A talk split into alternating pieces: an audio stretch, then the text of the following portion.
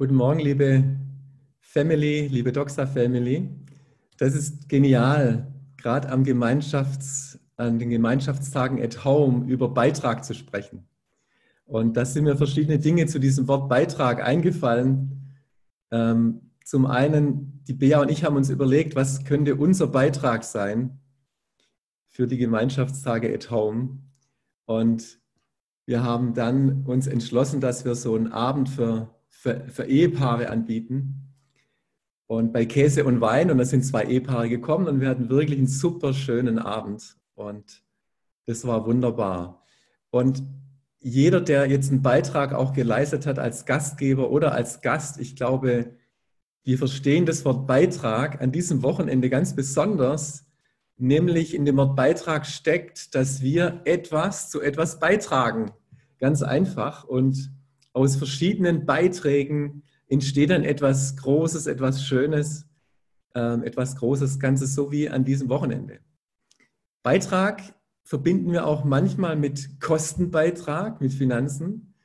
Und ich möchte mit euch jetzt eine Bibelstelle anschauen. Und ich werde das heute Morgen so machen, dass ich euch ähm, per Chat das müsste jetzt an euch rausgegangen sein. Dann könnt ihr mal die Bibelstellen auch sehen, die ich verwende während der Predigt. Und wir beginnen in Markus 12, 41 bis 44. Und vielleicht hat ja jemand eine Bibel in der Nähe, da könnt ihr auch gerne mitlesen. Ähm, ich möchte weniger den Bibeltext heute eins zu eins vorlesen, sondern ein bisschen erzählen.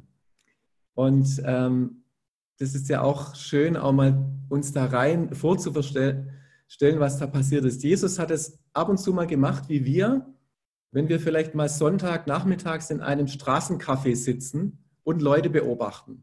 Das kennt jeder von uns und es war jetzt vielleicht nicht ein Straßencafé, aber Jesus saß mal, so heißt es an dieser Bibelstelle, und hat Menschen beobachtet, was sie tun. Und in dem Fall war es, er hat Menschen dabei beobachtet, wie sie einen freiwilligen Geldbeitrag in einen Opferkasten am Tempeleingang gelegt haben. Ganz kurz, was es mit diesem Opferkasten auf sich hat. In manchen Übersetzungen steht auch Schatzkasten oder gar Gotteskasten drin. Und diese zweite Bibelstelle im Alten Testament, 2. Könige 12, 10 bis 12, verrät uns, wie es zu diesem Opferkasten kam. Da war es so, da war der König Joasch, der ist mit äh, sieben Jahren König geworden. Er war König und der, es gab einen Priester, der hieß Jojada. Und damals war das so, dass die Leute, die freiwillige Gaben gegeben haben, an die Priester, um den Tempel auszubessern, dass das ähm, ja nicht zum Ausbessern der Risse und Löcher verwendet wurde, sondern die Priester haben das Geld einfach in die Tasche gesteckt und veruntreut. Und dann kam der Jojada auf die Idee, so einen Kasten, ein Loch in einen Kasten zu machen, dass dann das Geld dort in diesen Kasten hineingelegt wird und man dann, so wie bei uns, bei, ja, mit einem Opferkasten das Geld eben sammelt und dann zum äh, Renovierung des Tempels verwendet. Also das ist dieser, dieser Gotteskasten, in den Jesus beobachtet hat, wie die Leute Geld reingelegt haben. Ein ganz kleiner Exkurs, finde ich interessant nachdem Judas Jesus äh, verraten hatte und es dann bereut hatte und diese 30 Silberlinge zurückgab an die hohen Priester, haben die gesagt, das Geld dürfen wir nicht in den Gotteskasten legen, weil es Blutgeld ist. Also eine ganz interessante Geschichte, wo auch wieder dieser Gotteskasten vorkommt. Zurück zu Jesus, der die Menschen beobachtet, die Geld in diesen Kasten werfen. Also er sieht, wie viele reiche Leute große Summen an Geld da reinlegen. Und dann kam eine arme Witwe und sie warf zwei Kupfermünzen hinein, die kleinsten Münzen, die es damals gab. Ich stelle mir vor, zwei Cent, einfach zwei Cent, so vom Verhältnis her. Und ich kann mir das richtig vorstellen, wie Jesus nun seine Jünger ruft. Also Jesus beobachtet das und er sagt, Petrus, Johannes, Jakobus, kommt alle mal her ich muss euch da mal was zeigen. Und äh, sie sind dann zu ihm gekommen und äh, interessant ist ja, dass Jesus sehr viel über Geld spricht. Und warum? Weil der Umgang mit mit Geld sehr viel über unsere Herzenshaltung verrät und inwieweit wir Vertrauen, unser Vertrauen wirklich in Gott liegt. Und Jesus sagt, wow, guckt mal, diese arme Witwe, die da jetzt zwei Cent reingelegt hat, die hat mehr in diesen Opferkasten gelegt als die anderen. Und das klingt jetzt erstmal sehr unlogisch, mathematisch gesehen. Was ihr Beitrag soll höher gewesen sein als die, was weiß ich, Tausender, diese Riesen, die die anderen reingelegt haben. Was will Jesus dann damit sagen?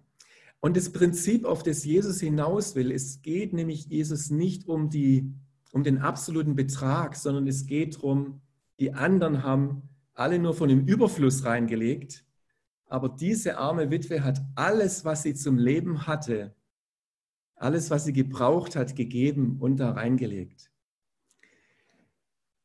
Frü äh, früher kamen wir eigentlich so gut wie nie als Familie nach Stuttgart-Vaihingen. Das war jetzt nicht so eine natürliche Anlaufstelle für uns, dieser Stadtteil von Stuttgart. Ähm, aber wir haben an einem Tag, als wir jetzt noch nicht bei Doxa waren, sind wir nach Stuttgart-Vaihingen gekommen aufgrund einer Anzeige, dass im Mediamarkt eine Aktion ist, wenn man etwas gekauft hat da war eine Torwand aufgebaut und Torwandschießen. Wenn, wenn man dann praktisch reintrifft, kriegt man den investierten Betrag zurück. Und wir haben gesagt, da fahren wir nach Stuttgart-Vaihingen. Und ähm, wir hatten auch wirklich ähm, einen neuen Kühlschrank gebraucht. Also das war eine Sache auf unserem Zettel, einen großen neuen Kühlschrank zu kaufen. Und ähm, mein Sohn hatte noch einen Freund dabei und wir hatten auch noch zwei Kleinigkeiten, die wir äh, besorgt haben. Und der Freund war noch dabei, der hat auch was gekauft. Und es war so ein Fußballkollege von meinem Sohn und der hatte gerade eine Bänderdehnung. Also hat mein Sohn dann quasi insgesamt vier Schüsse gehabt. Also einen Schuss für den Kühlschrank, zwei Schüsse für die billigen Sachen, die wir gekauft haben und einen Schuss für das, was sein Freund Marco ähm, gekauft hat, aber was er nicht selber rausschießen konnte sozusagen. Und ihr glaubt kaum, wie dieses Torwandschießen ausging. Der Kühlschrank und unsere beiden Artikel waren keine Treffer, aber Micha drauf einmal ins Schwarze bei dem Kauf seines Freundes.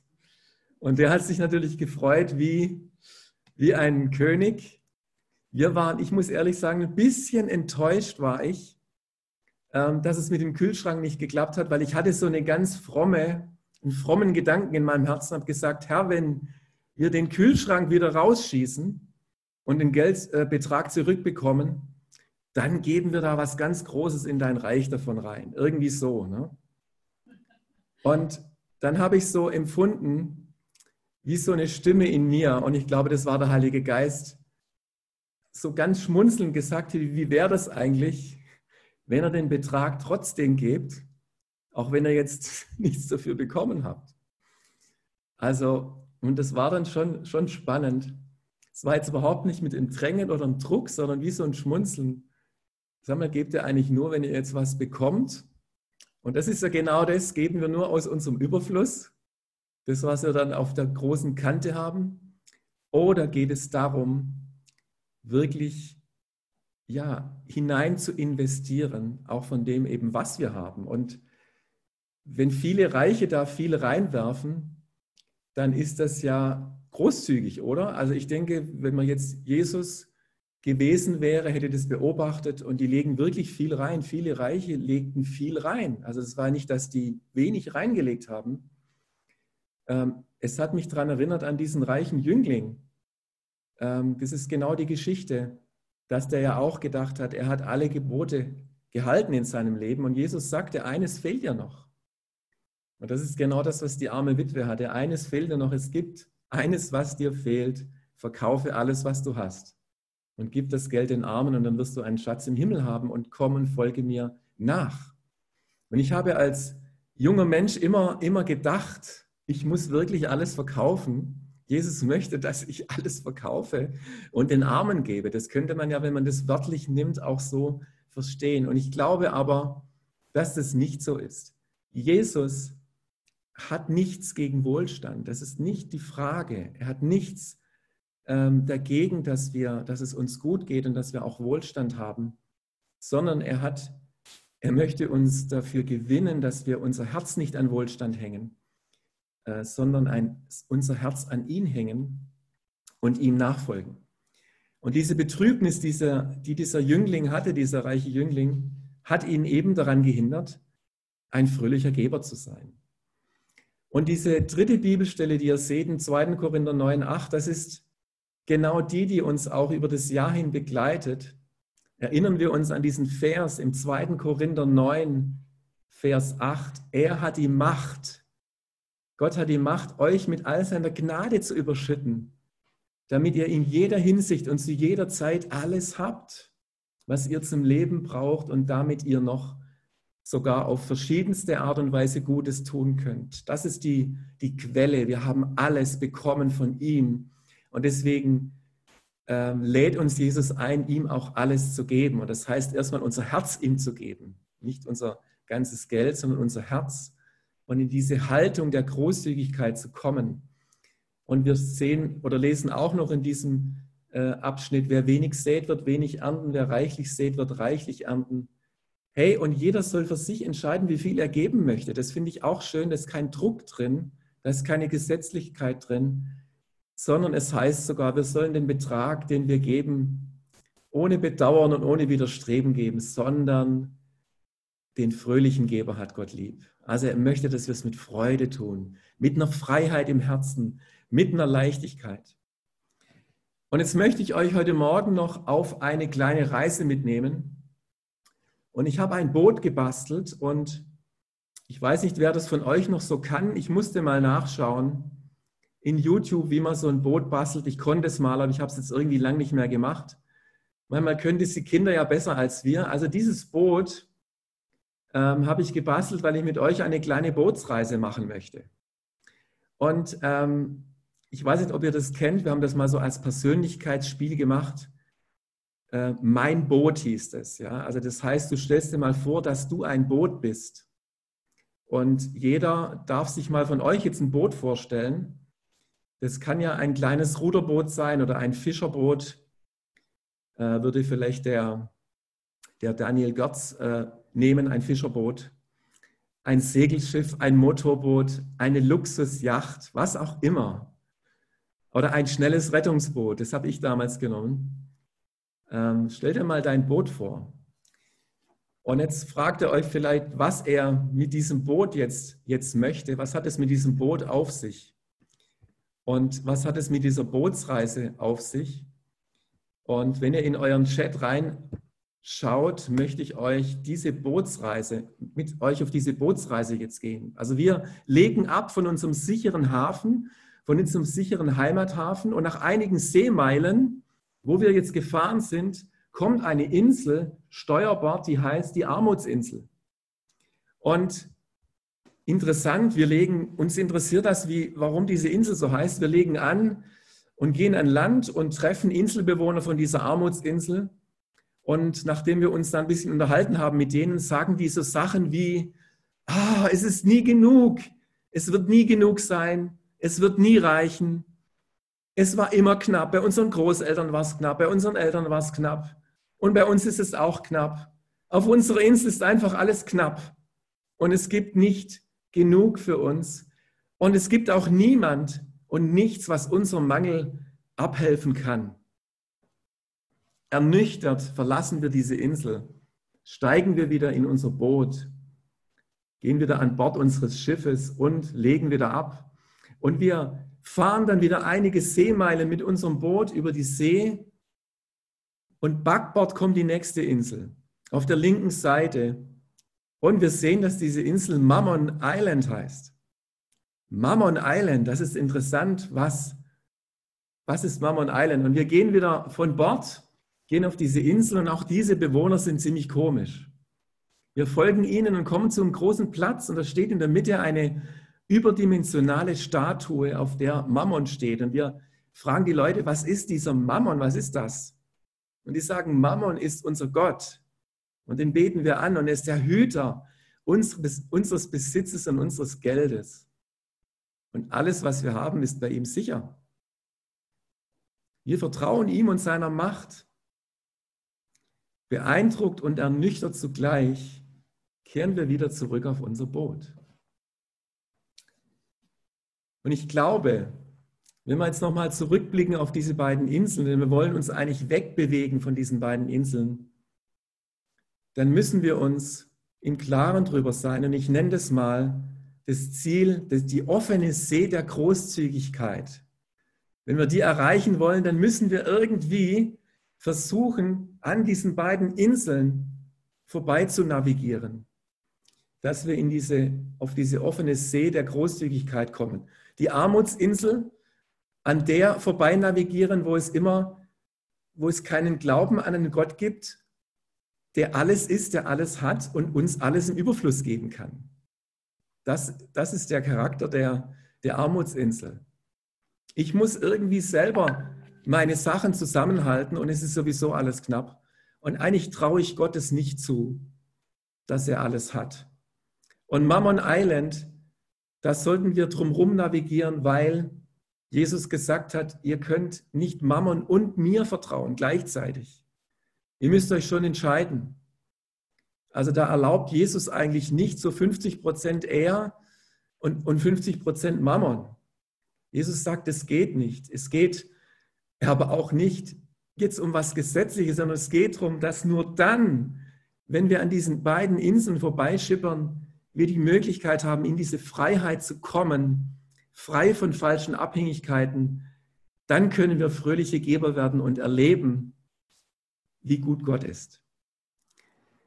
Und du sagst vielleicht, das ist alles leicht gesagt, an diesen Inseln vorbei zu schippern. Mir ist völlig klar, dass wir vielleicht auch so geprägt worden sind äh, mit so einem Armutsdenken oder geprägt worden sind, dass wir unser Herz an Wohlstand hängen. Und das ist in der Tat nicht einfach, wenn man so geprägt ist, dann von dieser Prägung auch loszukommen. Ich, ich habe eigentlich doch relativ eine gute Kindheit gehabt. Meine Eltern waren jetzt nicht reich, aber sie waren auch nicht arm und es ging uns eigentlich immer gut. Und dann hatte ich ja als Forstbeamter sowieso, als Beamter auf Lebenszeit absolut eine Sicherheit und ich habe dann erst, als ich diese Erschöpfung, diese, diese Burnout-Phase hatte, ähm, als ich mich dann schon selbstständig gemacht habe, da habe ich das erste Mal erlebt, was es bedeutet, nicht mehr arbeitsfähig zu sein und dann aber auch nichts dafür zu bekommen.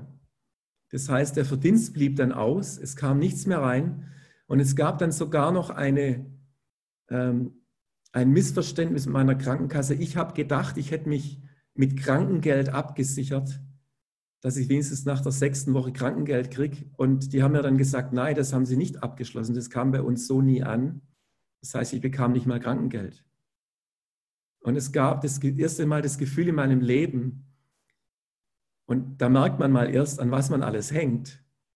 Oh Mann, was ist jetzt eigentlich los? äh, genau, ich muss mal einen Schluck nehmen auf diesen Schock. Und ich habe wirklich, ich kann euch sagen, ich habe wirklich Versorgung erlebt. Ich habe das erste Mal in meinem Leben erleben dürfen, wie eine große Steuerrückzahlung in diesem Monat kam, wie denn ein Betrag kam, den jemand anders uns zur Verfügung gestellt hat. Und wie dann Gott mich auch schließlich wieder geheilt und wiederhergestellt hat, dass ich meine Arbeit wieder aufnehmen konnte. Und ich glaube, dass, wo ich merke oder die Erfahrungen der letzten Jahre haben mir gezeigt, Gott möchte unser Denken verändern, damit wir selbst nicht auf der Insel der Armut oder Mammon Island unser Leben verbringen, sondern dass wir selber auf diese offene See der Großzügigkeit kommen und entdecken, dass wir eine Berufung haben, einen großzügigen Beitrag ins Reich Gottes zu investieren. Und ich möchte euch noch drei Dinge mitgeben und das werde ich auch wieder in den Chat reinstellen. Drei Dinge auf diesem Weg, auf dieser Bootsreise,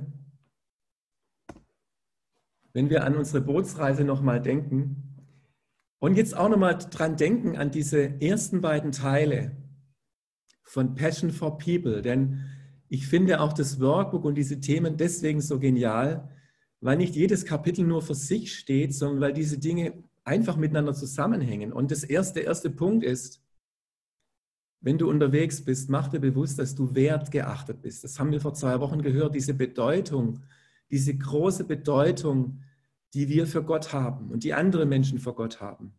Gott sagt, du bist wertgeachtet. Ich habe einen großen Beitrag geleistet, dass du leben kannst. Ich habe mein Blut vergossen, was ganz teures.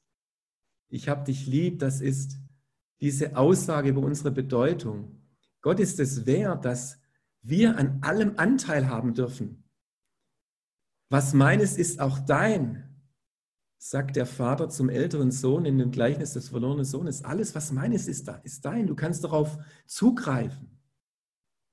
Und ich glaube, wenn wir uns unserer Identität in Christus bewusst sind, dann dürfen wir diese Armutsinsel mit dieser Botschaft des Mangels, der Sorge, die auch jede Vision und Großzügigkeit erstickt, dann dürfen wir die auch verlassen. Wer wertgeachtet ist, hat die Freiheit zu träumen. Das Zweite, sei ein guter Verwalter. Was ich auch wichtig finde, Großzügigkeit bedeutet jetzt nicht Sorglosigkeit im Umgang mit unseren Ressourcen. Wir ringen als Familie auch immer darum, und wahrscheinlich geht es euch allen auch so, dass man einen gesunden Einnahmen-Ausgabenkreislauf hat. Also, dass man nicht über seine Verhältnisse lebt, dass man nicht mehr ausgibt, als dass man einnimmt. Und das Spannende ist da, wenn man dann vielleicht im Leben mal eine Gehaltserhöhung kriegt. Also es ist wie wenn man eine Pflanze in einen größeren Topf umtopft.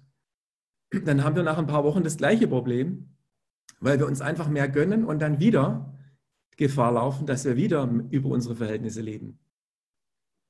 Also das heißt, ein guter Verwalter sein ist wichtig, dass wir da treu sind. Also das ist auch ein wichtiger Aspekt ähm, im Neuen Testament.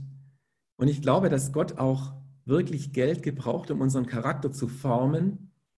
Wunderbares Beispiel ist Josef. Er war im Kleinen treu und diesen Mann hat Gott über ganz Ägypten gesetzt und er war, er wurde zum Segen für sein Volk er wurde für, zum Segen für Ägypten, für alle Nationen der damaligen Zeit durch seine gute Verwalterschaft. Und er hatte auch die Vision, ähm, die, die Gott ihm gegeben hat, verknüpft mit guter Verwalterschaft. Das ist das Zweite, sei ein guter Verwalter. Und das Dritte ist, lebe deine Berufung.